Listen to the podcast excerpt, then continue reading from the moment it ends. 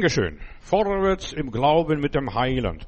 Und ich will heute über die Stürme sprechen. Stille deine oder unsere Stürme. Wir sollen selber was tun und einen Beitrag leisten, damit wir zur Ruhe kommen, zu der inneren Ruhe, zum inneren Frieden und so weiter. Ja, wir brauchen einen Beruhigungsmittel gegen die Stürme, gegen die Schwierigkeiten, gegen die Probleme und was auch immer sein mag. Stille deine eigenen Stürme. Wir müssen was tun. Und ich werde heute über den Kleinglauben ein bisschen sprechen. Der Kleinglaube, wie wichtig es ist, dass wir diesen Kleinglauben haben. Und der Herr Jesus mehrt unseren Glauben. Ein, ein Mann in der Bibel hat einmal äh, gebetet, lieber Gott, hilf mir meinem Kleinglauben. Ja, die inneren Stürme sind da. Vor allem dann, wenn alles so schief läuft, wenn ja, das nicht so kommt, wie man sich vorstellt oder gerne gehabt hätte. Und da kommt Stimmen, da ist man innerlich aufgewühlt und aufgebraust und wie auch immer. Ja, nicht gegen frischen Wind oder Rückenwind oder so weiter. Nicht gegen Abwechslung oder dem Wirken Gottes, wenn Gott wirkt. Aber Stürme sind nicht unbedingt immer von dem lieben Gott in aller Liebe. Ein Sturm ist eine starke Störung, ein Angriff aus der unsichtbaren Welt. Stürme sind Dinge, die wir im Leben durchmachen müssen. Das wird nicht erspart. Lebensstürme, Lebenskämpfe, was auch immer sein mag. Ja, wo wir keine Kontrolle haben. Es kommt und wir müssen annehmen, wie es kommt. Durch Gott ja, haben wir die Kontrolle, dass wir die Ruhe bewahren. Ich möchte heute über ganz besonders über den Herrn Jesus im Boot auf dem Weg nach Gardera über den See Genezareth und unser Heiland schläft hinten im Rücken, sitzt und ist ganz still und die Jünger, sie kämpfen um ihr Leben und kommen gar nicht weiter. Stürme. Stürme über unser Leben, aber Zeit nicht versagt. Ich möchte dir Mut machen. Gott sorgt für dich in den Stürmen. Er ist da. Du musst ihn nur erwecken erwecken den Glauben, erwecke die Kraft Gottes, setzt die frei. Und wie man das macht, das will ich dir mit der Hilfe Gottes zeigen. Aber zuerst einmal ein paar Gedanken über die Stürme. Ja, durch die Stürme kommen wir zur Ruhe und dann sind wir dankbar für die Ruhe, wenn der Sturm vorbei ist und die Leute staunten, wer ist das, dem Wind und Wetter gehorchen? Im Psalm 109, Vers 29 lese ich, er bringt uns durch den Sturm zur Ruhe. Gott will uns zur Ruhe bringen, durch den Sturm. Ja, durch dem, ja, er sanft flüstert, Kind, beruhige dich, hab keine Angst, ich bin bei dir. Und mir ist gegeben alle Gewalt im Himmel und auf Erden, sagt der Heiland. Ja, auch wenn die Wellen über dich zusammenschlagen, solche Monsterwellen wie auf Atlantik oder Pazifik sind. Ja, unser Leben ist manchmal aufgewühlt durch Gedanken, die uns beunruhigen, erschrecken, Nachrichten, die uns schockieren. Da hörst du etwas, jetzt kommt das und das. Bring deine Stürme zum Schweigen, ist meine Botschaft. Du sollst zum Schweigen bringen. Seele, Ruhe in Gott. Mir ist wohl, mir ist wohl in dem Herrn, singt ein Liederdichter. Der Sturm auf dem See Genezareth war teuflisch, was da passierte. Ich habe extra in, eine, in meiner Bibel, obwohl die Bibel schon x-mal durchgelesen habe, zum ersten Mal gelesen, nicht nur, dass der Herr Jesus im Boot war äh, und sie kämpften um, die, um ihr Leben, die Apostel, sondern da waren auch noch viele kleine Boote, das steht in der Bibel, wortwörtlich. Da waren noch kleine Boote, das habe ich überlesen. Ich habe nur Jesus im Schiff gesehen und Jesus im Schiff betrachtet.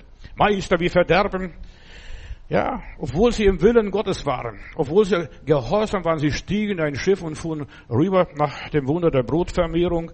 Und der Heiland wollte seine Ruhe haben auf dem Schiff, mal Mittagsschlaf oder ein Schläfchen machen. Ja, bevor die nächste Arbeit kommt. Dann drüben erwartet eine große Arbeit. Der Mann von, ja, in Garda, dieser Besessene. Ja, für einen Segler ist Wind gut. Aber wenn es Stürme kommen, dann ist es nicht mehr gut. Und wenn, ja, wir schöpften das Wasser, steht sogar auch mal in einer Übersetzung, wir schöpften das Wasser, wir versagten am Leben. Der Sturm auf dem See Genezareth war also dämonisch, Meister, wie Verderben. Und manchmal kommt es auch in unserem Leben sowas vor, dass wir manchmal am Leben verzagten. Der Apostel Paulus auf der Überfahrt nach Rom, wir verzagten an unserem Leben. 14 Tage sahen wir keine Sonne kein Stern. Ja, konnten, uns, konnten wir uns gar nicht orientieren. Gott hat immer sich um sein Volk, um seine Kinder gekümmert, was auch immer gewesen ist. Meister, wie verderben, merkst du das nicht? Ja, der Herr weiß alles, aber der Herr will, dass wir in Ruhe kommen, zum Frieden kommen, ja. Als die Plagen durch in Ägypten ausbrachten, wurde im Land Goshen das Volk Gottes verschont. Ja, dem Volke Gottes ist noch eine Ruhe vorhanden. Auch mitten im Sturm, mitten im Auge des Orkans. Als der Todesengel zu Besuch kam dort nach Ägypten, gab Gott ein Rezept und Dann hat er ganz klar gesagt, bestreicht die Tür, die Pfost, Türpfosten mit Blut. Ja, gehorcht und macht das, das Blut eines Lammes, damit die Erstgeburt verschont werde. Und zwar die Erstgeburt von Mensch und Tier. Der Geist des Todes kam und schlug sowohl Tier und Menschen, Arme und Reiche, Große und Kleine. Da gab es keine Verschonung, nur die, die Gott gehorchten. Und wie werden unser Sturm überleben, wenn wir Gott gehorchen? Wenn wir das machen, was wir tun sollten? Nicht, was wir gerne von uns aus machen. Sie rudern mit aller Energie und ihrer Kraft was verbraucht. Diejenigen, die auf Gottes Erlösungsplan eingehen und so und damals im Lande lebten, wurden vom Gericht verschont, weil sie an das glaubten, was der Moses gesagt hatte. Ja, und das hat dann das Gericht sie nicht getroffen, sie wurden verschont. Glaubt das, was das Wort Gottes sagt. Und ein Wort, als der Herr sagt, oh ihr Kleingläubigen, wo ist denn euer Glaube? In der Hosentasche oder wo auch immer. Ja, wo ist euer Glaube? Im Herzen. So du mit dem Herzen glaubst und mit dem Munde bekennst, so wirst du gerechtfertigt, du erlebst das Wunder Gottes. Für das Kind Gottes gibt es absolute Sicherheit und ewigen Frieden. Du musst bereit sein, Gottes Plan anzunehmen, in die Arche einzusteigen. Lass uns rüberfahren, hat der Herr gesagt. Ja, in diesem großen Schiff, ja, mit den zwölf Aposteln und was weiß ich, vielleicht noch ein paar andere Leute, die sind mit Jesus mitgefahren. Da muss man zuerst mal gucken, wo ist Jesus, als der Sturm kam. Ja, er schläft. Er hat seine Ruhe, seinen Frieden. Nur wenn du mit dem Jesus im Boot unterwegs bist, kannst du die Stürme überstehen, den Stürmen entgehen und kommen. In der Offenbarung heißt es immer wieder, dass schlimme Stürme über diese Erde kommen werden und wir müssen uns dazu bereit machen. Ja, lass uns lieber fahren in die Ewigkeit und wir müssen alle auf den Weg, sind alle auf dem Weg in der Ewigkeit. Ja, und wer nicht bereit ist, der wird diese Stürme nicht überleben, wird nicht in Sicherheit kommen. Ja, da brechen die Stürme auf. Was weiß ich, alles, als die Siegel geopfert, äh, geöffnet werden, dann werden, ja, sieben Hörner oder Zornschalen ausgegossen, sieben Trompeten werden, Trompeten und beim Ton der letzten Posaune wird das und das passieren. Ja. Und sieben ist die Zahl der Vollkommenheit. Sieben Siegel, sieben Sorgenschalen, sieben Posaunen und die Rettung findest du in der Offenbarung gleich am Anfang des Buches. Und da heißt es immer wieder an den Sendschreiben, wer da überwindet, die, Send, die Botschaft an die sieben Gemeinden, wer das tut, wer sich an das hält, der wird all die sieben Katastrophen, Krisen überleben und überstehen. Die Stürme werden kommen, Deshalb meine Botschaft bringt dich in Sicherheit, dass die Stürme gestillt werden, solange es noch Zeit ist. Komm in die Arche Gottes. Das Countdown Gottes läuft. So viele Christen haben den Schwung im Glauben verloren. Ja, ich habe kein Pep mehr. Ja, du solltest wieder Pep bekommen. Und gerade durch die Stürme bekommst du wieder Pep. Was? Was ist da los? Was ist da passiert? Ja, ich werde nie vergessen, äh, als hier der Anschlag auf dem Breitscheidplatz war, am dem Weihnachtsmarkt, da kamen einige gleich in den Gottesdienst, die, die, haben gedacht, das könnte mir auch passieren, das hätte ich auch sein können. Und wir haben Geschwister von unserer Gemeinde gehabt, die waren auch auf dem Weihnachtsmarkt und irgendwie sagte eine innere Stimme, geh nach Hause. Und die waren kaum zu Hause, hören sie äh, in den Nachrichten, was da passiert ist. Du brauchst den Schwung in deinem Glauben, ja. Und wenn wir so lesen, was da in den Sendschreiben und alles heißt, bei der ersten Gemeinde, die Gemeinde zu Ephesus, du hast die erste Liebe verloren. Du tust viel, bist sehr aktiv, unternimmst sehr viel, aber dir fehlt die erste Liebe. Und so geht es weiter bis nach Laodicea. Ja, wieder, wenn du nicht heiß bist, werde ich aus meinem Mund ausspucken. Jesus sagt, wenn die Zeit nicht verkürzt würde, würde kein Mensch selig werden. Schau auf die Jungfrauen, er verzog. Und ich sag euch, die Gnade ist noch da für so viele Menschen und deshalb verzieht der Herr. Der Herr ist noch nicht gekommen. Oder äh, dass er erschienen ist. Aber für so vielen geht das Öl mittlerweile aus, wie der Lampe verlöscht. Man ist übersättigt. Ja, ich bin gar satt und bedarf nichts. Verstehst du? Und du weißt nicht, dass du nackt bist, bloß und jämmerlich. Wir sind in der Endzeit. Und wenn ich so sehe und höre, da ein Bischof hat sich in Köln geweigert, Homosexuelle zu segnen und ein Priester, der das mal gemacht hat, Armand, jetzt haben sie vor dem Kölner Dom eine große Veranstaltung gemacht, sogar über die Medien übertragen. Die, einige Priester segnen homosexuelle Lesben und dergleichen, was der Priester nicht gemacht hat, einfach dem Bischof zum Trotz.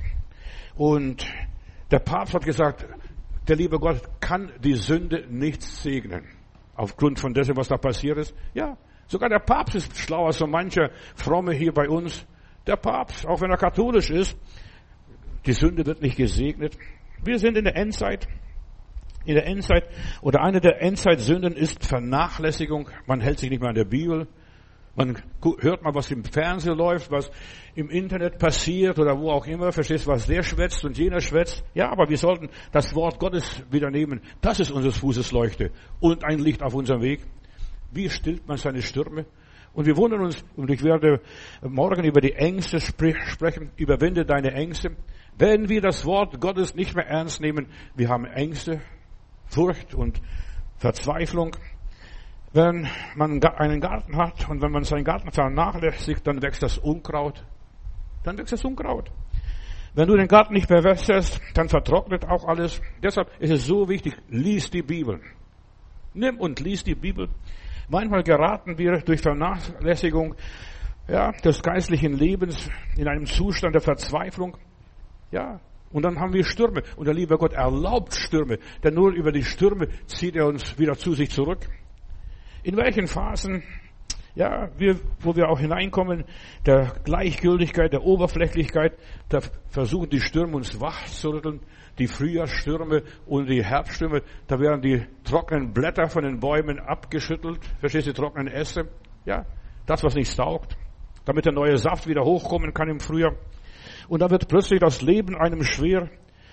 Da spielen zum Beispiel vielleicht Menschen einem übel. Da wird man krank und schwach.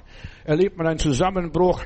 Man gerät in Krisen, hat Unfälle und dergleichen. Das sind Stürme. Und ich spreche von Stürmen. Bring die Stürme zur Ruhe, dass, dass die Stürme an dir vorbeigehen. Wenn du weißt, ich bin in Gott geborgen und niemand und nichts kann mich aus seiner Hand reißen meisten, die meisten Stürme bekommen durch Leichtsinn und durch Vernachlässigung. Ach, lass doch die Kirche spielen, lass doch die machen, was sie wollen, durch Gleichgültigkeit. Es kommt meistens anders, ja, durch Fahrlässigkeit, durch Achtlosigkeit, durch Sorglosigkeit, ja, durch Kleinigkeiten, gerade Kleinigkeiten sind es, die unser Leben zerstören. Ich habe am Sonntag darüber gesprochen, und am Mittwoch, glaube ich, war das, äh, du kannst die Predigten nachhören, die Kleinigkeiten, wie Gott, ja, auf die Kleinigkeiten achten. Die Kleinigkeiten sind wichtig, also wichtiger als du denkst, durch Gleichgültigkeit. Und da rüttelt der Herr und schüttelt. Ja, er schüttelt. Oft durch Einfluss falscher Freunde, durch schlechte Beziehungen, durch die Medien, durch irgendetwas im Internet. In 1. Korinther Kapitel 15, Vers 33 lese ich, und da heißt es, irrt euch nicht, äh, schlechter Umgang verdirbt gute Sitten. Und dann hat man Sturm, Schwierigkeiten. Ja, im nächsten Vers wird dann dazu aufgerufen, sich zu besinnen und umzukehren, komm wieder zu Vernunft zurück und sündige hinfort nicht mehr. Ja. Und wenn du aufhörst zu sündigen, ja, dann hast du wieder Frieden. Dann geht's wieder weiter.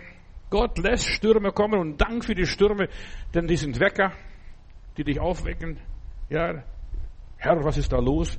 Und wir ruderten und ruderten und wir verzagten am Leben. Ja, vielleicht musst du das manchmal verzagen. Das sage ich aus Liebe. Ja, vielleicht musst du manchmal verzweifeln. Wenn wir bewusst Gott ungehorsam sind, müssen wir Buße tun. Deshalb, heißt es in den Sendschreiben ganz am Anfang von der Offenbarung, gedenke, wovon du gefallen bist. Gedenke. Was habe ich falsch gemacht? Wo habe ich Böcke geschossen? Was muss ich in meinem Leben ändern? Gedenke. Ja, in Hosea Kapitel 6, Vers 1, da heißt es, kommt, wir wollen wieder zum Herrn zurückkehren. Das ist, wie man seine Stürme beruhigt und zur Ruhe kommt zum inneren Frieden. Nicht Baldrian und Beruhigungsmittel nehmen. Nein, einfach zum Herrn zurückkommen, zurückkehren. Er hat uns in Stücke gerissen, hat das Israel hier in Stücke gerissen, aber er wird uns auch wieder heilen. Er hat uns mit seinen Schlägen verwundet, aber wir werden wieder durch ihn verbunden und unsere Wunden werden geheilt. Ja, manchmal muss man sowas erleben, so einen heilsamen Schock. Durch die Stürme des Lebens bricht unser Glaube durch die Pforten der Hölle raus und wir empfangen was vom Herrn. Kommt her zu mir, die ihr mühselig seid und beladen seid. Ich will euch erquicken. Wer einmal aus der Hölle ausgebrochen ist, der weiß, was das Triumphierende in unserem Leben ist, was der Geist Gottes vermag, ja, da kannst du mehr so beschreiben. Und dann bist du happy. Wenn auch Stürme toben, hier, wenn auch steile Berge mit zum Berg den Weg versperren, haben wir gehört in diesem Lied, dann kannst du ruhig weitergehen. Du weißt, der Herr bringt mich durch, auch in den schwierigsten Stürmen. Stille die Stürme deines Lebens. Du spürst sie. Wie verzagt in am Leben. Uh, verstehst du, dann bibberst, frierst und zitterst. Du möchtest den Alltag entfliehen. Ja, bist dann allein in der Wildnis, ja, auf dem Ozean des Lebens, wo auch immer, sehnst dich nach Ruhe und Frieden, fühlst dich von allen Menschen isoliert. Stürme. Mich versteht keiner. Ja, so jammern viele Leute, was ich so in der Seelsorge ja ein Jahr ausgehört habe. Du bist abgelehnt und verlassen. Da machst du Stürme durch. Höllenängste. Ja, bist vom Leben frustriert. Das Chaos wächst dir über den Kopf. Und da heißt es einmal, die Wellen schlagen über mir rüber, solche Monsterwellen, Stürme. Das haben die Jünger erlebt. Und ich frage mich, was haben die Leute erlebt in den kleinen Schifflein? Verstehst du? Wenn die schon in diesem großen Boot von 20 Leuten so, so was Schreckliches erlebten. Im Psalm 65, Vers 5, da lese ich, du antwortest uns mit gewaltigen Taten der Gerechtigkeit. Ja, du bekommst immer das, was du gesät hast. Ja, Du hast Gott verlassen, dann lässt er dich auch zappeln. Du hast dich um Gott nicht gekümmert, warum soll er sich jetzt unbedingt um dich kümmern? Ja. Du antwortest uns mit gewaltigen Taten der Gerechtigkeit, oh Gott, unser Retter, die Hoffnung bis an den Enden der Erde, bis zu den entferntesten Meeren, der du durch deine Macht die Berge geformt hast, der du dich mit Stärke bewaffnet hast. Ja, du Du antwortest uns mit gewaltigen Taten. Hier, das Meer braust, die Wellen toben, die Nationen regen sich auf, verstehst, ein Volk erhebt sich gegen das andere. Das erleben wir jetzt in den letzten Tagen. Von einer Krise zur anderen geht die Welt. Du möchtest am liebsten dich als Einsiedler irgendwo dich abschotten, aber das geht nicht. Tschernobyl erreicht dich überall, verstehst die Radioaktivität. Du kannst weglaufen, so frei du willst. Du möchtest deine Ruhe haben von deinen Problemen, die du nicht gelöst hast. Und es ist eine Ruhe vorhanden für das müde, matte Herz in den Wunden Jesu Christi, hat Eleonore von Reuss gesagt. Matthäus 11, kommt her zu mir, sagt der Herr, die ihr mühselig und beladen ich nicht mehr weiter könnt, ihr rudert und zappelt, was auch immer ist, und euch ablagt. Ich will euch Ruhe geben. In Hebräer Kapitel 4, Vers 16 lese ich, lasst uns mutig zum Thron der Gnade kommen, damit wir Barmherzigkeit erlangen und Gnade finden in der Stunde unserer Not. Ja. Und wir verzagt am Leben. Das ist wichtig, dass du das merkst. Wir verzagten am Leben. Die Apostel damals im Boot. Wir leben in einer Welt, in der viele durch die Kreditkarten sich verschuldet haben bis über die Ohren, immer auf Kredit kaufen, kaufe heute und bezahle nächsten Monat. Verstehst? Das ist der größte Blödsinn, was hier in der westlichen Welt eingeführt worden ist. Ja. Mein Vater hat immer gesagt, du kaufst erst, wenn du das Geld hast. Und so war, so bin ich immer gut durchgekommen. Ich kaufe, wenn ich Geld habe. Wenn ich kein Geld habe, weil brauche ich es nicht. Verstehst du? Ist auch nicht nötig, dass ich habe. Aber so viele Leute denken nicht ans Sparen, weil sie es alles auf Kredit kaufen können. Und da kommen die Stürme. Die meisten Probleme, was in den jungen Ehen ist, sind finanzielle Probleme. Weil sie alles auf Kredit kaufen, verschulden sich, wie auch immer. Und gleichzeitig gibt es einige Menschen, die davon besessen sind, für die Zukunft zu sparen und zu sorgen und Dinge, die sie nie erleben werden, verstehst du? Ja, die sparen. Und wer, wir haben die Tage gehört, und was wird es sein, was du bereitet hast, der reiche Kornbauer? Was wird es sein? Ja, denk an den Kornbauer, denk an meine Predigt. Lasst uns mutig sein, hat hier der Schreiber gesagt, zum Thron der Gnade kommen. Nimm gut ein und gib reichlich aus. Ja, und lebe dein Leben, dass du sagen kannst, mein Leben, ich bin lebenssatt gewesen, verstehst? Und nicht, ich habe Stürme gehabt, ich habe Probleme gehabt, ich war krank die ganze Zeit. Was habe ich vom Leben gehabt? Nur gestresst. Gib Gott den Vorrang. Gottes Gnade ist immer verfügbar für jeden, der aus seinem Vorrat an der Gnade schöpft. Und wie die Brünnlein Gottes, nicht der Brunnen und nicht der Fluss, sondern die Brünnlein, die kleinen Brünnchen. Brünnlein haben Wasser, die Fülle. Wir können die Gnade Gottes niemals horten. Wir müssen nur von einem Tag in der Stunde leben. John Wesley hat einmal gesagt, spare so viel du spare, gib so viel du geben kannst und behalte so viel du kannst. Ja, immer was du kannst. Ja, sein reichlicher Vorrat, das hat ihm nichts gebracht. Und was wird es sein, was er bereitet? Der Mann hat Stürme erlebt, verstehst du? Der hat von seinem Glück nichts genossen. Wie viele Leute haben auf die Rente zugearbeitet und können die Rente gar nicht richtig genießen? Ich habe einen alten Bruder mit 95 mal in meiner Gemeinde gehabt, Bruder Bruno. Und mit 95 ist er heimgegangen und dann hat er zu mir gesagt, mal dazwischen, Bruder Matthäus, ich weiß nicht, aber der Staat hat an mir nichts verdient. Ja, ich habe so viel eingezahlt in meinem Leben und so weiter und ich habe ja nach meiner Rente noch einiges für den Heiland tun können und der Staat hat nichts an mir verdient. Lass doch den Staat nichts an dir verdienen. Leb dein Leben. Wenn du ja vor einem Hindernis stehst und es nicht bewältigst und nicht hinkriegst, dann ruf zum Herrn. Ja, und er gibt dir, was du brauchst.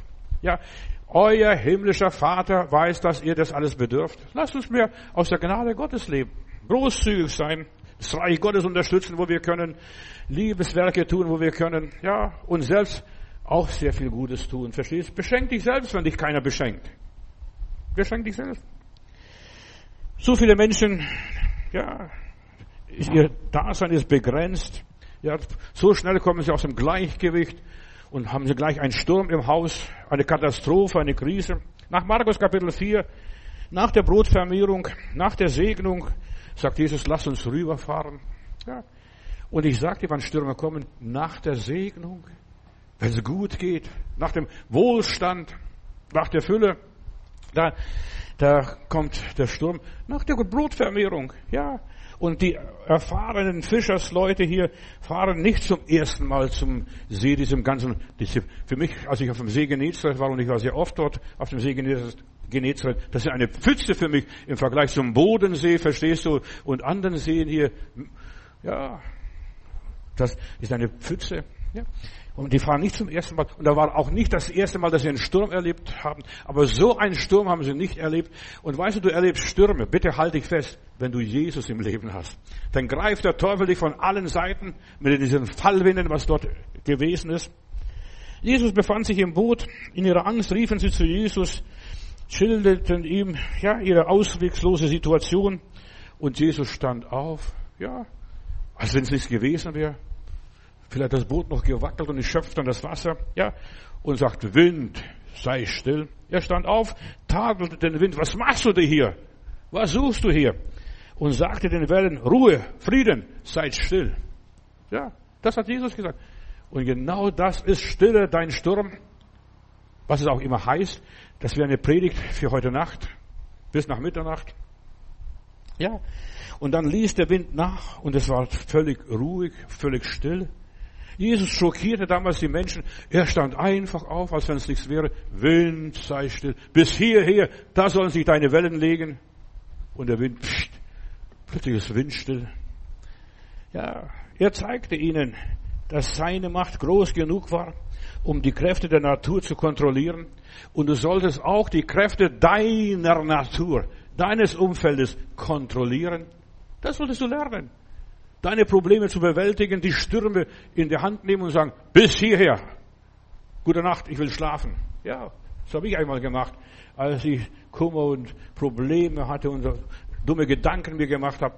Stürme sind nichts anderes wie dumme Gedanken. In aller Liebe. Dumme Gedanken, die nicht vom Heiligen Geist sind. Und wenn wir überfordert sind, wie verzagten am Leben, obwohl sie im Willen Gottes waren, obwohl sie das Richtige getan haben, obwohl sie dem Heiland gehorchten. Ja, Jesus ist da und er kann unsere Stürme beruhigen. Christus in mir. Das ist die Kraft, die ich dir predige heute Abend. Er hat den Jüngern gesagt, lass uns rüberfahren auf die andere Seite. Ja, auch wenn du nicht weißt, was auf der anderen Seite dir blüht und dich erwartet. Auch wenn wir im Willen Gottes sind.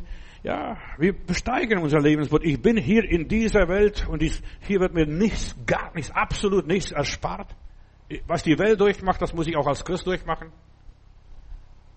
Die Probleme, die die Welt hat, die Probleme habe ich auch. Wenn Inflation in der Welt ist, ich leide auch unter der Inflation. Mein Gemüse wird teurer, Kartoffeln werden teurer, was weiß ich. Die Butter wird teurer. Wir leben in einer Welt und wir sind ein Teil dieser Welt. Aber wenn Stürme kommen, dann sagen wir, Wind sei still. Ich will damit nichts zu tun haben. Ich lebe ein anderes Leben. Ja, ich lebe im Willen Gottes. Wir geraten alle in Stürme. Ob wir wollen oder nicht, wir werden älter, nicht jünger. Ich habe noch nicht gesehen, dass einer noch jünger wird. Höchstens, wenn er sich noch liftet oder sie. Stürme sind Krisen. Und das, die Stürme sind zu unserer Schulung, Geschwister, zu unserer Schulung. Da sind die Stürme. Da werden wir abgehärtet. Für die Kinder Gottes werden Bedrängnisse ja, mit Barmherzigkeit und Güte und Liebe vergütet. Ja, bei Gott wird alles als Liebe sein. Denen, die Gott lieben, dienen alle Dinge zum Besten. Ja, alle Dinge. In Sprüche 3, Vers 11, da lese ich, mein Kind, ignoriere nicht, wenn der Herr dich diszipliniert, züchtigt, auf Deutsch, ja. Und lass dich nicht entmutigen, wenn der Herr dich korrigiert. Das sind die Stürme. Lass dich nicht entmutigen, denn der Herr korrigiert diejenigen, die der Vater liebt. Wie, also wie, ja, er korrigiert sie wie ein Vater, der sein Kind korrigiert, an dem er sich freut. Was, wenn du korrigiert wirst, freu und sag Halleluja, rühm dich der Trübsale, der Schwierigkeiten. Ja, so schreibt der alte Samuel, alte Salomo, nicht Samuel, Salomo. Durch das alles, durch jede Brise, durch jeden Schmerz will Gott uns näher zu sich ziehen, noch Liebe haben. Wenn du Züchtigungen welcher Art auch immer erlebst, du bist ein Liebling Gottes. Ja, so steht es bei mir in der Bibel.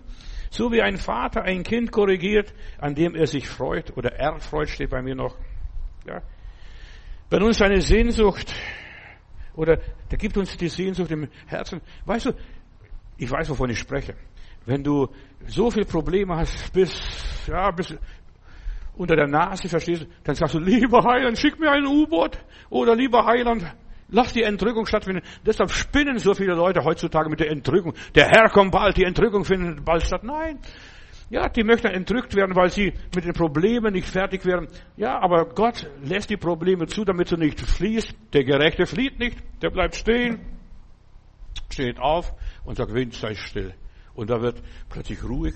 Aber die meisten Leute, die sich nach der Entrückung sehen, sie haben Probleme bis über die Ohren. Ja, Probleme. Und Gott will, dass wir uns gewöhnen, mit Problemen zu leben, die Probleme zu bewältigen in aller Liebe. Ich weiß, das passt viele nicht und werden auch nicht passen, aber nach 55 Jahren Predigtdienst habe ich in der Seelsorge so viel erlebt, ja, dass ich den Leuten sage, danke Gott für deine Probleme, für deine Schwierigkeiten, danke Gott für deine Krankheit, nicht, dass du noch weiter krank wirst. Nein, danke, dass du das annehmen kannst. Und für was du danken kannst, das legst du wieder in Hand Gottes wieder zurück. Ja. Der Herr will unsere Seele in Sicherheit bringen. Durch die Stürme, durch die Schwierigkeiten. Da lernst du schwimmen. Sein Auge wacht über uns. Glaub mir das. Gott lässt dich nicht fallen. Sei nicht noch so, dass du so naiv bist. Er wird uns von dem Bösen erlösen wir haben ja schon so oft im Vater unser gebetet und erlöse uns von dem Übel, erlöse uns von dem Bösen. Und weißt du, wer der Böse ist? Der Teufel. Und erlöse uns von dem Bösen, was es auch alles ist, das Negative in dieser Welt. Psalm 9, Vers 9. Der Herr ist mein Schutz und der Herr ist ein Schutz für alle Unterdrückten, ja eine Zuflucht in Zeiten der Not. Der Herr in Zeiten der Stürme ist eine Zuflucht. Meister, siehst nicht wie Verderben. Ja, Lasst uns in Zeiten der Not zu unserem Erretter fliehen, zu unserem Heiland, zum Jesus Christus. Unsere Hilfe kommt von dem, der Himmel und Erde gemacht hat. Er ist unsere Verteidigung. Der Herr will für dich streiten und du darfst nur stille stehen und sagen, danke Herr, danke Herr, danke Herr, danke Herr. Psalm 32, Vers 7. Da sagt der Beter hier, denn du bist mein Versteck, du beschützt mich vor Ärger, du umgibst mich mit Siegesliedern, ja, in dem Spalt, wo jetzt der ganze Sturm tobt und du hast das, sagst du, danke Herr, danke für jeden Morgen, danke für jeden Tag, danke für die Musik, ja. Und dann heißt es hier im Psalm 138, Vers 7, obwohl ich mitten in Schwierigkeiten gehe oder ja, durch Schwierigkeiten gehe, du bewahrst mein Leben. Dein Leben ist in den Händen Gottes und nichts und niemand kann dich aus seiner Hand reißen. Ja, überwinde deine Stürme, ist meine Botschaft. Durch die Gnade Gottes werde ich in der Lage versetzt, die Prüfungen meines Lebens zu ertragen und gelassen hinzunehmen. Der Herr hat's gegeben, der Herr hat's genommen, der Name des Herrn sei gepriesen. Ja. Von wegen dem lieben Gott absagen, von wegen die Gemeinde zu wechseln, von wegen da ungläubig zu werden. Sag doch deinem Gott ab. Ja, von wegen. Ja, der Herr ist gut gewesen. Mittendrin im Sturm lerne gegen den Sturm anzugehen. Ich weiß, ich weiß, Halleluja, mein Erlöser lebt. Ja, mein Gott ist eine feste Burg. Und egal, was mich getroffen hat, und uns wird vieles treffen. Ja, es wird scharf geschossen. Im Krieg wird immer scharf geschossen. Da ist nicht nur der Kinderspiel, das mit Platzpatronen. Psalm 46, Vers 12. Der Herr der Herrscher ist mit uns. Der Gott Jakobs ist unsere Burg. Ja, mitten in der Reformationszeit hat Martin Luther dieses wunderbare Lied geschrieben. Meine, eine feste Burg ist unser Gott. Der Gott Jakobs. Ich habe in meinem Leben viele Stürme erlebt und durchgemacht und so weiter. Nein. Und vieles war nicht nur ein kurzer Sommergewitter. Nein, manchmal habe ich Orkane durchmachen müssen. Windstärke 12. Windstärke 12. Meine Frau fuhr mit einem mit neuem Auto da bei Lager Lechfeld mit einer Jugendgruppe zu einer Jugendfreizeit und ja, nach drei Wochen altes Auto fährt sie gegen den Baum und verstehst du? Und dann, ich denke, die kommt nicht und die kommt nicht und die kommt nicht. Denn ich bin mit einem anderen Auto weitergefahren. Und dann sind wir die Strecke weitergefahren, dann sehen wir, die Polizei steht da und den Unfall aufnimmt. Ja. Und dann muss ich den Unfall melden, der Versicherung. Dann hat der, der Beamte gefragt, wer ist hier schuld? Mir fiel nichts ein, verstehst du, als nur das Gedanke, der Wind, der Wind, das himmlische Kind. Ja, nur der Wind. Und dann sagte er, ja, wenn der Wind der Schuld war, dann bringen Sie den Beweis, bringen Sie den Beweis Windstärke 8. Ja, Windstärke 8. Und dann haben das Wetteramt angerufen in, in Augsburger Gegend da hinten, wie war der Wind hier, wie stark war er? Windstärke 8. Und da wurde mein ganzer Schaden ersetzt. Auch das, was gerade hier zerstört wurde, wurde ersetzt. Ja, Windstärke 8. Aber stell dir vor, ich habe schon Windstärke 12 durchgemacht. Ja, und sogar Gegenwind. Bitte Schweden oben, mein Freund will segeln gehen. Ich habe gesagt, heute können wir nicht segeln. Heute haben wir Gegenwind. Sagte, kein Problem. Wir kreuzen die Segel. Wir kreuzen die Segel.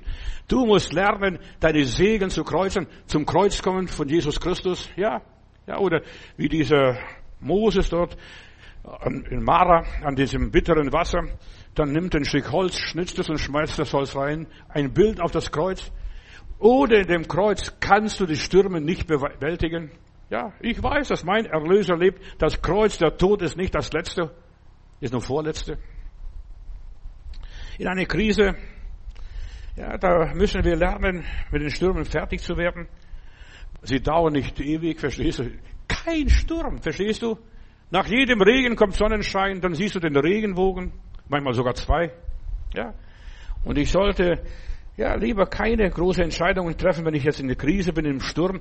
Also ich möchte dir raten, wenn du in einem Sturm bist, dann geh auf deine Knie, leg dich ins Bett oder sonst was, verstehst du? Treff keine Entscheidungen. Wenn du mittendrin bist, wenn der Sturm vorbei ist, dann kannst du deine, deine Geschäfte machen. Was war für eine Windstärke? Ja, und mit acht bin ich schon gut durchgekommen. Und dann konnte ich mir ein anderes, schwereres Auto kaufen, konnte den Schott noch verkaufen. In einer Krise gehen die merkwürdigsten Gedanken und Gefühle einem durch den Kopf. Trifft keine Entscheidungen, wenn die Wellen hochschlagen, verstehst? Da muss nur gucken, Hauptsache komme ich durch, verstehst du? Hauptsache, Herr halte mich, Herr schütze mich, Herr beschirme, beschirme mich. Wir müssen ruhig bleiben. Wie hat der Herr gesagt einmal zu dem Volk Israel? Ihr sollt stille sein und ich will für euch streiten. Ja. Konzentriere dich auf deinen Gott auf, dein, auf dich selbst, auf dein Leben, mittendrin im Sturm, konzentrier dich und frag dich, was muss ich tun, was soll ich tun? Jetzt, ja. Während wir gleichzeitig darauf vertrauen, dass Gott mit uns ist, Gott wird uns helfen. Und du siehst, Paulus auf der Überfahrt nach, noch hier nach Rom, heute Nacht stand der Engel Gottes bei mir und er sagte mir das und das. Das Schiff wird auf deine Sandbank laufen, aber alle, die mit dir fahren, werden gerettet werden. 276 Seelen. Hab keine Angst. Vertraue auf Gott. Und dann hat er Abendmahl gefeiert, den Rest zum Bord rausgeworfen, verstehst, den Fischen noch gegeben, dass sie auch Abendmahl haben.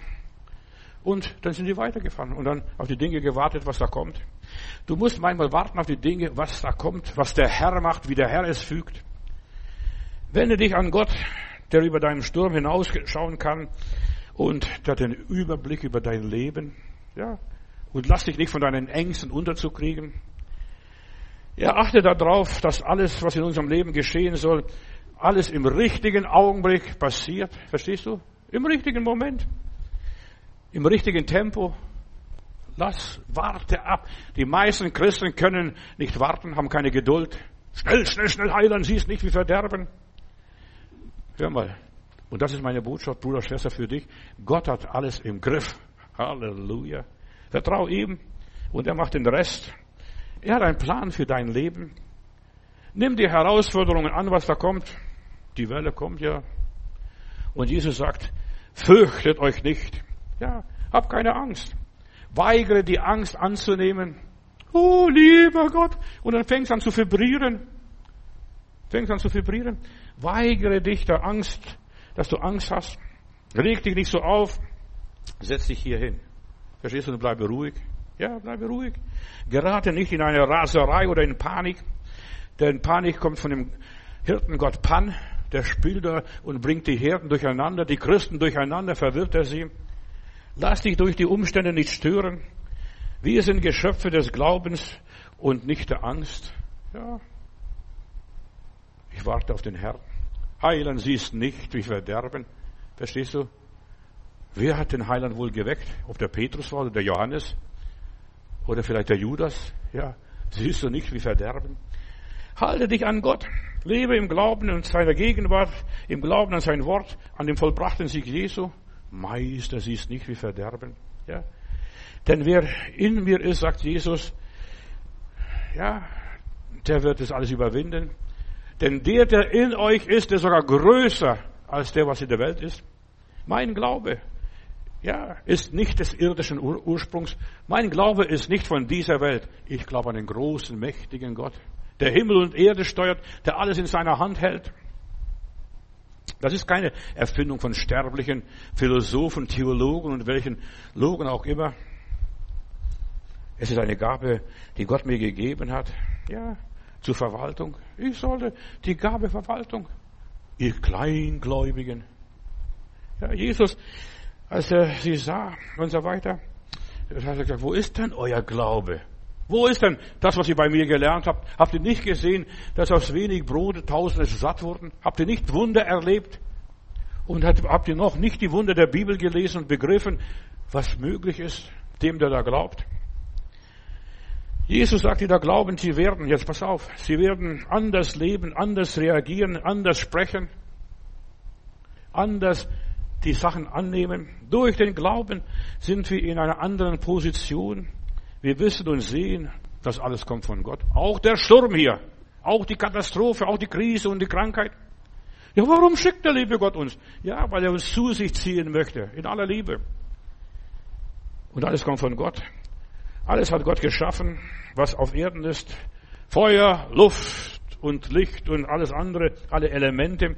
Und die Welt oben und die unten, die ist von Gott geschaffen. Die sichtbare und die unsichtbare Welt ist von Gott geschaffen. Auch der Wind, der muss gehorchen, weil auch der Wind ist Gott untertan. Auch wenn es vom Teufel kommt, auch der Teufel ist ihm untertan. Er kann nichts machen. Er muss ständig dem lieben Gott sagen, guck mal, der Hiob, verstehst du, und immer wieder den Hiob verpetzen. Der kann prima glauben, aber nimm ihm das weg und nimm ihm das weg und nimm ihm das weg. Und du wirst sehen, der Ab sagt, nein, aber unser Hiob steht. Und du musst auch lernen zu stehen über deine Probleme. Ja, und dazwischen bist du und ich und wir müssen den guten Kampf des Glaubens kämpfen. Für alles hat Gott Grenzen gesetzt und über alles hat Jesus seine Gewalt, Myris gegeben, alle Macht. Er ist der König. Und wenn du das glaubst, dann musst du nicht verzweifeln und verzagen, Bruder, Schwester. Jesus handelte nicht mit Gewalt. Und da hat er nicht Steinschleuder genommen und gegen den Wind geworfen. Nein, er stand auf und sagte, Wind, beruhige dich. Friede sei mit dir. Reg dich nicht so auf. Er handelte aus der inneren Überzeugung. Hier will ich was sagen. Wenn du verstehst, ist gut, verstehst nicht, dann lass es bleiben. Ja, nach dem Wunder der Brutvermehrung segelt Jesus und seine Jünger auf der anderen Seite des Sees. Dort kommt noch ein anderer Strom. Pass auf, was dort kommt. Verstehst? Dort ist, dort ist nicht das Paradies. Ja, da kommt ein geistiger Sturm, ein geistiger Art. Ja, es gibt äußere Stürme und es gibt innere und geistige Stürme. Als Jesus aus dem Boot stieg, schrie ein Nackter, stell mal vor, du siehst Nackte. Ein Nackter schrie und so weiter, Jesus, du Sohn Gottes und so weiter, was habe ich mit dir zu tun? Bitte quäl mich nicht vor der Zeit. Dieser Besessene, niemand konnte den Kerl dort binden der schrie und die ganzen Bewohner aus der Gegend, die flohen, sobald er nachts dort auf dem Friedhof tobte. Dieser Mann, und jetzt hör mir gut zu, lebte zwischen den Gräbern. Ich will dir eine Wahrheit sagen. Verstehe, wenn du willst. Ja. Und die Dämonen sind Totengeister. Und er lebte zwischen, nachts, nicht tagsüber war der Geschäftsmann, hat seine Schweine gehütet, verstehst du, was auch immer getan hat. Und nachts wird er von Dämonen angegriffen, hat Albträume, schreit, ja, man hat ihn sogar in Ketten gelegt, gefesselt, aber nichts hat ihm geholfen. Nicht mal die Zwangsjacke. Nichts hat ihm geholfen. Seine Stärke war so groß, dass, ja, die Dämonen konnten, selbst die Dämonen waren so mächtig in ihm, dass er die Ketten zerriss. So steht es in meiner Bibel. Ja, und die Dämonen haben die ganze Nacht mit ihm getrieben, Albträume ihm gegeben und ihn verrückt gemacht. Und Jesus fragte an, wie heißt du? Teufel, wie heißt du? Ja. Und der Teufel muss bekennen, Legion, ich bin ihrer viele. Ja. Und der Mann hat so viele Dämonen im Kopf gehabt. Ja. So viele gestörte Dinge, die gar nicht getaugt haben. Der war krank im Kopf. Er sagte dies, weil er ja, von vielen Dämonen besessen war. Und diese Dämonen flehten Jesus an, sie nicht in den Abgrund zu schicken. Runter mit euch. Ja, der wusste, was jetzt blüht, was jetzt passiert. Sondern zu erlauben, da in die Schweineherde, und ich will auch hier diese Geschichte korrigieren, die meisten Leute verstehen die Geschichte sowieso nicht.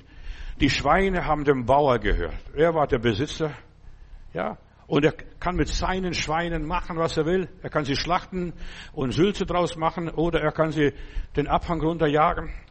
Ich habe Leute bei mir in Stuttgart in der Gemeinde gehabt, wenn sich da Leute bekehrt haben, Zuhälter oder ja, jemand, der einen Sexshop hatte, verstehst du, der sich bekehrt hat, sein Geschäft aufgegeben, der kann mit seinem Geschäft machen, was er will. Ja. Und die Dämonen wussten, ja, wir müssen raus aus dem Mann aus diese, und wir wollen die Schweine fahren. Und Schweine waren unreine Tiere für Israel damals, verstehst du, von wegen Sülze oder Bratwurst zu machen war Sünde. Die Dämonen haben die Erde nicht in den Abhang getrieben. Der Mann selber hat es gemacht. In aller Liebe. Verstehe, wenn du es verstehen willst. Und ich komme doch auf eine Sache hier. Und sie fielen in den Abhang runter und sie ertranken. Und der Mann war frei. Verstehst? Ich kenne Leute, die dem Teufel gedient haben, die haben sich bekehrt und dem Teufel die Rechnung zerstört. Ja, alles, ja. Und die der fleht, bitte tu mir nichts, tu mir nichts, tu mir nichts, tu mir nichts. Ja. Ja, und er war plötzlich bekleidet und beim klaren Verstand sitzt zu den Füßen Jesu. Wie hast du das gemacht? Ja. Ich habe ihm gesagt, das sind deine Schweine. Du kannst mit deinen Schweinen, mit deiner Schweinerei machen, was du willst. Mit deiner Firma machen, was du willst. Und das macht den Menschen Angst, dass sie was machen können. Ja, wenn der noch weiter hier ist, der Herr Jesus, der macht unser Geschäft noch kaputt. Ja, und wir wissen, diese ganzen zehn Städte dort um See Genezareth, das waren Heidenstädte und die haben Wurst gemacht, Schweinewurst. Und sie baten Jesus, Lukas Kapitel 8, Vers 34, geh von uns, geh von uns. Ja, der Herr Jesus zwingt sich niemand auf. Nach der Befreiung soll er nach Hause gehen und erzählen, was passiert ist, was Gott an ihm getan hat. So stillt man die Stürme. Du musst in deinem Leben deine Sauerei aufräumen, deine Schweinerei. Ja, er hat sein Geschäft aufgegeben, hat sein Leben verändert und keine Schweine mehr gezüchtet. Er hat vielleicht Schafe geweidet, ja, und vielleicht was anderes gemacht, Rinder großgezogen oder auch gar nichts. Er erlebte eine innere Revolution. Der Sturm wurde gestillt in seinem Leben. Plötzlich ist er ganz vernünftiger Mensch. Er, ja, er hat dem Teufel das Geschäft verdorben. Er hat den, mit den Schweinen, der liebe Gott hat mit den Schweinen, oder die Juden sollen mit den Schweinen nichts zu tun haben. Ja, Hadrian, als er nach England kam und bevor sie weiterzogen nach Schottland, hat er alle Schiffe verbrennen lassen und nur ein Schiff für sich selber zurückbehalten. Aber alle anderen Schiffe verbrannt. Und das hieß, es gibt nur noch vorwärts für uns. Nur noch weiter, bis wir Schottland erobern. Ja, bricht die Brücken ab, die dir zur Welt geführt haben. Und ich kenne die Leute, ja, ja, die müssen aufräumen.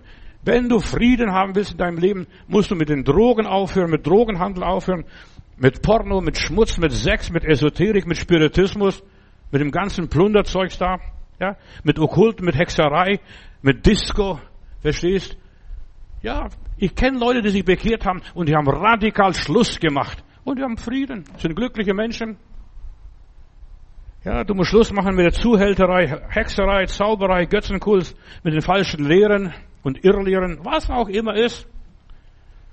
Da haben wir eine Schwester hier in Berlin, die, die hat esoterische Bücher, zwei, drei Tragtaschen gehabt und die will sie irgendwo entsorgen, aber weiß nicht, wo sie entsorgen sind. Dann stellt sie hin und ist an einem Stand da an der äh, Wittenbergplatz und was passiert? Da kommt ein Dieb und klaut die weg.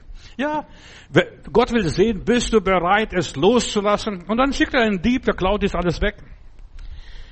Ja, jetzt lebt der Mann sauber, normal, anständig, hat den Müll entsorgt.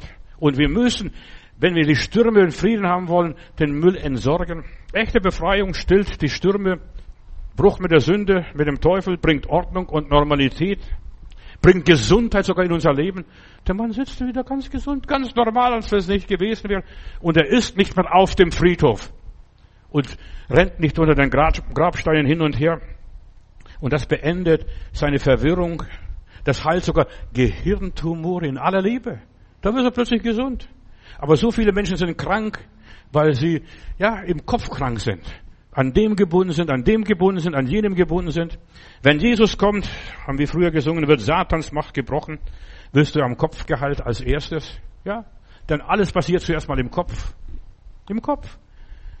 Und wir wollen es gar nicht wahrhaben. Viele wollen es gar nicht wahrhaben. Alle Probleme entstehen im Kopf und dann in der Seele und dann in unseren Gedanken und unserer Lebensweise. Der Befreite war kein besonderer Extremfall. Du sagst, ja, was Besonderes, guck mal, was der Herr getan hat. Vergiss es, er hat nicht viel getan. Der hat nur gesagt, es ist nicht richtig, dass du das machst. Verstehst du? Dazu bist du nicht geschaffen. Du bist ein Jude und du sollst kein Schweinezüchter sein. Ja, der Schweinebauer. Und so haben viele Menschen, auch sogenannte Christen, sie treiben sich nachts auf dem Friedhof, also geistig, verstehst du, beschäftigen sich mit toten Materie, mit toten Geister in seiner Freizeit. Das hat er in seiner Freizeit gemacht. Und wichtig ist nicht, was du tagsüber machst, sondern was machst du in deiner Freizeit? Lebst du zwischen Grabsteinen? Er ließ sich, ja, einschränken. Er hatte keine Selbstkontrolle, war innerlich ein Schwein. Entschuldigung, dass ich so denke und sage. Ja, er lebte unmoralisch. Was machst du in deiner Freizeit? Ja, er terrorisierte, ja, die ganze Region, seine ganze Familie. Die sind nicht klargekommen. Ja, er terrorisierte die ganzen Mitmenschen. Seine Bekehrung war ein Zeugnis, löse im ganzen Land eine Bewegung. Was? Wenn der Herr hier noch mehr Wunder tut, solcher Art, haben wir kein Geschäft mehr. Ja, da können wir nicht mehr Waffen produzieren. Ja, da können wir das nicht mehr und so weiter. Deine Bekehrung ist erst recht, wenn du dich auch äußerlich veränderst, das zum Fenster rausschmeißt, das ganze Zeug da. Wenn du dich äußerlich veränderst, mit der Stallsprache, verstehst du, was das auch immer ist, so ja, Schweinersprache. Ja. Die da glauben, sie werden in anderen Sprachen reden, die werden vernünftig reden, die werden liebevoll reden, die werden barmherzig und gnädig reden. Die haben Mut, anders zu sein, nett zu sein, liebevoll zu sein, barmherzig, sanftmütig, so wie der Herr Jesus Christus. Der saß da, wie ein Engel, wie ein Lamm. Ja, er lebte sauber, hatte eine positive, saubere Ausstrahlung. Der Teufel wollte mit aller Macht verhindern, dass dieser Gardarener Jesus erfährt. Deshalb der große Sturm. Der Teufel wollte verhindern. äußerlich schon, Heiland, geh nicht hin, dort ist so gefährlich. Dort ist so gefährlich. Weil er wusste, der Mann wird frei, wenn Jesus kommt. Und deshalb dieses Unwetter und dieser Sturm. Und manchmal erleben wir Stürme, weil Gott etwas tun will in unserer Familie, in unserem Kreis. Er wollte die arme Seele, diesen Bauer, Schweinebauer nicht verlieren. Er wollte, dass er auf dem Friedhof verreckt, zwischen den Grabsteinen. Ja, er wollte das. Er wollte die Zerstörung des Menschen, denn der Teufel ist ein Lügner, ein Mörder und ein Dieb. Ja, dass die arme Seele keinen Frieden findet, die Güte Gottes nicht erlebt. Ja, die Menschheit ist von satanischen Stürmen bedroht, gerade in dieser Endzeit, verstehst du? Da kommt eine Krise, dort kommt eine Krise, dort ein Krieg, dort eine Katastrophe. Bricht die Brücken zu der ganzen Schweinerei. Ja, brich die Brücken ab und dein Leben geht weiter. Und du kannst den Stürmen begegnen, stehst auf und bedrohst dich bis hierher. Ich habe mitgemacht, aber jetzt mache ich nicht mehr mit. Ich mache nicht mehr mit den ganzen Zauber. Ja, die Stürme hören auf und du hast eine neue Existenz. Deine Verletzungen heilen, denn viele Stürme kommen aus den Verletzungen, der Ablehnung. Hast Frieden mitten im Sturm, atmest wieder auf. Danke Gott, danke Gott. Ich wusste gar nicht, dass bei dir so gut ist. Ja, dein Leben ist in Ordnung. Bist nicht mehr länger unter dem Einfluss Satans. Wenn Jesus dein Leben bekommt und übernimmt, dann bist du kein Grufti mehr. Bist kein Grufti mehr. Lebst nicht mehr auf dem Friedhof, treibst dich da nicht in Schwarz rum und geisterst. Die Grabsteine interessiert nicht, wer liegt da, wer ist da gelegen, wer hat da gelebt. Nein, das ist vollkommen wurscht. Du lebst dein Leben in der, lebst nicht mehr in der Dunkelheit, in, unter dem Herrschaftsbereich Satans, in seinem Einflussbereich. Und das entfesselt zuerst mal die Stürme. Aber wenn du sagst, ich lass alles los, und die meisten Leute können diese Dinge nicht loslassen. Ja, wenn Jesus kommt, dann wird er dich ermächtigen. Steh auf, so wie ich damals beim Sturm aufgestanden bin. Mach deinen Mund auf, denn bis das Herz voll ist, es geht der Mund über. Wenn hier Jesus drin ist, dann spricht Jesus aus seine Worte. Jesus will dich ermächtigen, aufzustehen, Gottes Kraft zu gebrauchen und deine Stürme zum Schweigen zu bringen. Gute Nacht, Heiland. Und dreh sich auf die andere Seite und schnarchst weiter. Ja. Wenn Jesus kommt, wird Satans Macht gebrochen. Glaub nicht, was die Beatles einmal gesungen haben in einem ihrer Lieder.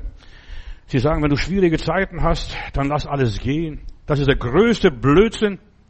Eine Dummheit, lass alles gehen. Das mag für die Welt stimmen, eine gute Philosophie für sich sein, aber für uns Christen ist es ein Todeskurs. Nein, nimm es in der Hand und sag, bis hierher. Nicht mehr weiter. Ja, du kommst nicht, du kannst hier vor der Haustür rumlaufen, aber nicht in meine Wohnung.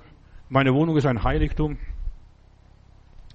Wenn wir als Christen die Probleme ignorieren, und ja, unser Sand, Kopf in den Sand stecken, bedeutet das, dass wir keine Autorität haben? Du hast von Jesus Christus Autorität. Steh auf und still deinen Sturm. Du musst sprechen, laut sprechen. Du sollst zu dem Berg sprechen, heb dich weg und versenk dich ins Meer, was das auch immer heißt. Wenn wir nicht die Autorität übernehmen und die Probleme des Lebens nicht ansprechen, werden wir sie nicht überwältigen, sie werden uns überwältigen. Wir können es nicht einfach lassen. Lass sie gehen, verstehst? Lass sie gehen. Ja, du hast Jesus im Boot. So wie Jesus damals hier geweckt wurde. Weißt du, so viele lassen Jesus einfach schlafen, dass er nicht aktiv ist. Lass Jesus in dir aktiv werden und er wird sagen, widerspreche, widerstehe fest im Glauben. Vielleicht musst du bei dir den Sturm noch heftiger erleben und so hin und her geschleudert werden, bis du aufwachst und in Panik sagst, Heiland, Heiland, Heiland, hilf mir bitte. Was sagt Jesus in dieser Situation? Markus Kapitel 4, Vers 39. Und er stand auf und bedrohte den Wind und sprach dem Meer, schweig, verstumme. Und der Wind legte sich und es war eine große Stille. Wir sollen befehlen, Dämonen, die unsichtbare Geister, die uns plagen, denen muss man befehlen. Die haben Gott nicht gehorcht, die sind auf die Erde gefallen, geworfen worden und denen muss ich jetzt befehlen. Und sofort hörte der Sturm auf. Wir Christen als Gläubige haben Vollmacht und Autorität zu herrschen. Und die Jünger, ja, haben versucht die ganze Zeit. Und jetzt ist, wo das Problem liegt, in eigene Energie zu rudern, das Wasser zu schöpfen und rauszuwerfen. Und sie haben Jesus ignoriert, den schlafen lassen, den armen Mann.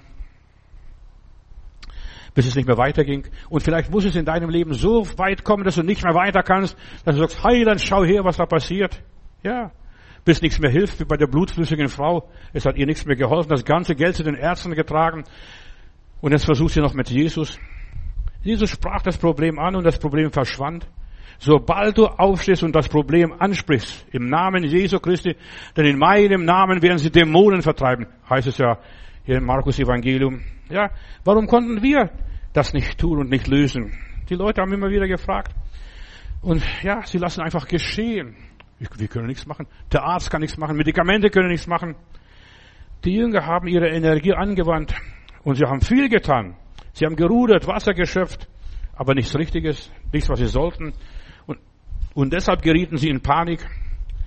Die Jünger schrien Jesus an, kümmere dich nicht, dass wir hier verderben. Sie schrien auch vor Angst. Ja, aber Schreien ist nicht das Richtige. Befehlen. Du musst zu dem Geist direkt konkret sprechen. Zu dem Problem direkt sprechen.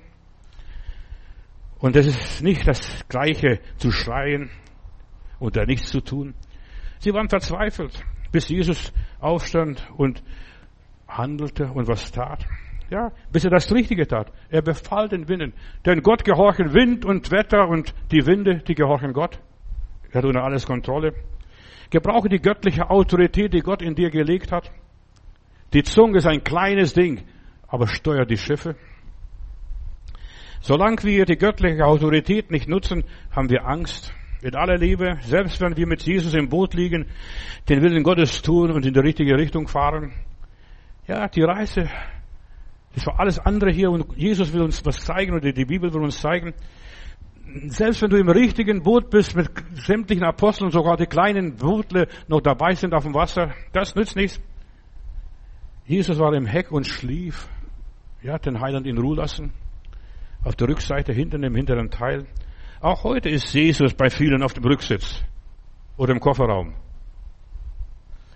Was sagt Gott uns? Jesaja 54, Vers 17.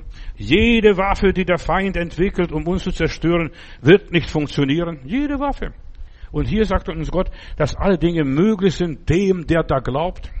Auch wenn der Sturm noch so tobt und wenn wir keinen Ausweg sehen.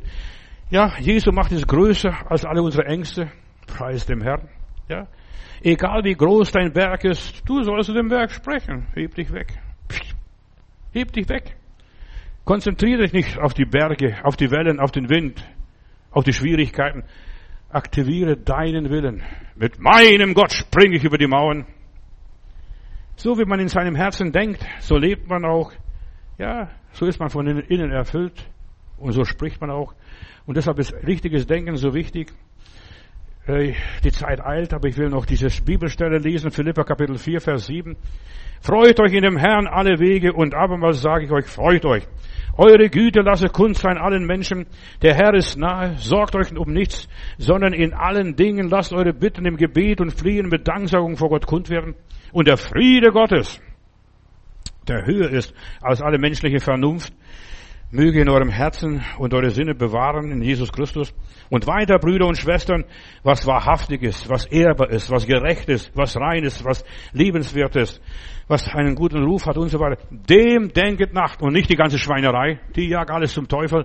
Die soll er sich nehmen den Abgrund runter. Der Friede Gottes übersteigt alles. Ja, freut euch, freut euch. Lobe Gott sei dankbar, beschäftige dich nicht mit dem Toten, auf dem Friedhof mit den Grabsteinen, verstehst du, da liegt hier und das ist das und das so weiter. Treib dich nicht geistig auf dem Friedhof. Hol nicht. Kommt noch ein Gedanke. Weißt du, wenn ich so vorbereite, kriege ich so viele Gedanken. Ja, hole dich, hole nicht die toten Kamelen aus der Vergangenheit. Ist als, steht ja im Koran, verstehst du, die toten Kamelen, lass sie begraben. Und das gemeint ist, lass die Vergangenheit liegen, wo sie liegt, verstehst du? Lass sie liegen. Und das kommt aus dem Islam heraus wenn die toten Kamelen beerdigt werden. Wir haben kaum Kamele, verstehst du? Wir haben höchstens Schrottplatz für Autos. Aber Kamelen, beerdige sie. Und Jesus sagt, lass die Toten ihre Toten beerdigen, komm und folge mir nach. Ein totes Kamel im Traum. Ich will dir nur ganz schnell was sagen. Ein totes Kamel im Traum bedeutet, bei den Übergängen deines Lebens, verstehst du, ein Kamel ist ein Reittier, das trägt dich und deine Lasten, was auch immer ist, dass du nicht verarbeitest. Ja, lass all die Stürme, die in deinem Leben passiert ist, ja, die du nicht verarbeitet hast, gib sie Jesus ab. Belasse dich nicht mit deiner Vergangenheit, der persönlichen und beruflichen, geschäftlichen Umstellung, was alles passiert ist. Lass die Kamelen ruhen, begrabe sie. Soll es außerdem Kamelfleisch auch nicht essen, steht in der Bibel. Gib Jesus seine Vergangenheit ab und im Abschied von diesem Kamel, dieses Tier, das dich jahrelang getragen hat, Gib Abschied von der Einsamkeit, Isolation, den Bedürfnissen nach Anerkennung und was auch immer ist. Ja, so viele. Da rief mich jetzt neulich eine Frau an. Ja, seitdem ich verheiratet bin, da pfeift niemand hinter mir. Da pfeift niemand. Früher wurde sie angepfiffen von den Arbeitern und so. Niemand pfeift nach dir. Ja, leb damit. Nach deiner Vision. Verstehe die Botschaft von dem toten Kamel. Stille deine Stürme ist meine Botschaft. Liebe weiter, verstehst du? Kauf dir ein neues Kamel. Kostet ein bisschen Geld, aber was auch immer ist, der Traum von Kamel, das kann so viele Bedeutungen haben. Deine, lass doch deine Erfahrungen los. Trag nicht ja, die Erfahrung noch von der Großmutter. Ja, räume in dein Leben auf. Die ganze Vergangenheit, was auch immer war. Du bist nicht weitergekommen und du kommst nicht mehr weiter. Mit diesem toten Kamel kommst du nicht mehr weiter in der unsichtbaren Welt, mit deinem Unterbewusstsein, in deinem Traum. Ja, da wo du versagt hast, wo du mal Mangel gehabt hast, wo du dich festgefahren hast. Das Kamel steht für Stärke in der Analytik, ja, für Dinge, die du loslassen musst, die Kraft, die Energie. Und du hast plötzlich nicht mehr die Energie. Das Kamel steht für das Tragen der Lasten. Du kannst nicht mehr alles ertragen, erdulden, alles verstehen. Die Karawane zieht weiter und du musst gucken, dass du mitkommst. Deine Reise geht weiter. Ja, hier hören deine Möglichkeiten auf, der Widerstand hört auf. Jetzt musst du gucken, wie ich überlebe jetzt ohne mein Kamel. Ja, begrabe dein Kamel. Oder im Koran steht auch noch ein Satz, wenn du den Hund begrabst, begrab ihn mit dem Schwanz, dass du nicht immer bei jeder Gelegenheit wieder rausholst, guck mal her, das war mein Hund. In der Wüste, der rauen Umgebung bist du erschöpft, bis am Ende mit der körperlichen Energie. Verstehe diese Traumsymbole von dem Kamel oder dem Hund, gestorbenen Hund. Ja, das sind Antworten deines Geistes im Traum. Nachts. Dieser Mann wurde nachts geplagt. Ja, mein Kamel ist tot, mein Kamel ist tot. Begrabe dein Kamel. Ja, das dich getragen hat. Kauf dir ein neues. Spar dafür. Ja. Und meine Botschaft ist, so stillst du die Stimme. Lebe heute, jetzt und hier. Ja, fang an hier zu leben. In der, Islam, in der islamischen Kultur ist ein Kamel für Hingabe, für Wohlstand, für Geduld. Ja, lass das liegen, was du verloren hast. Still deine Stürme. Halte dich nicht auf zwischen den Grabsteinen. Verzweifle so. Das, habe ich hier begraben. Da liegt mein Onkel, dort liegt meine Tante, da liegt meine Frau, dort liegt mein Mann oder was weiß ich noch. Verstehst du?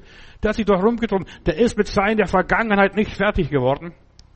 Und das hat einen Sturm in seinem Leben verursacht, dass er verzweifelt und irre wurde. Das tote Kamel ist die Enttäuschung. Verstehst du? Lass es. Beerdige. Treib dich nicht auf dem Friedhof nachts. Niemand kann dich binden. Kein Psychoanalytiker und Therapeut kann dich halten. Verstehst du? Ja. Deine Enttäuschung, der Schaden ist groß.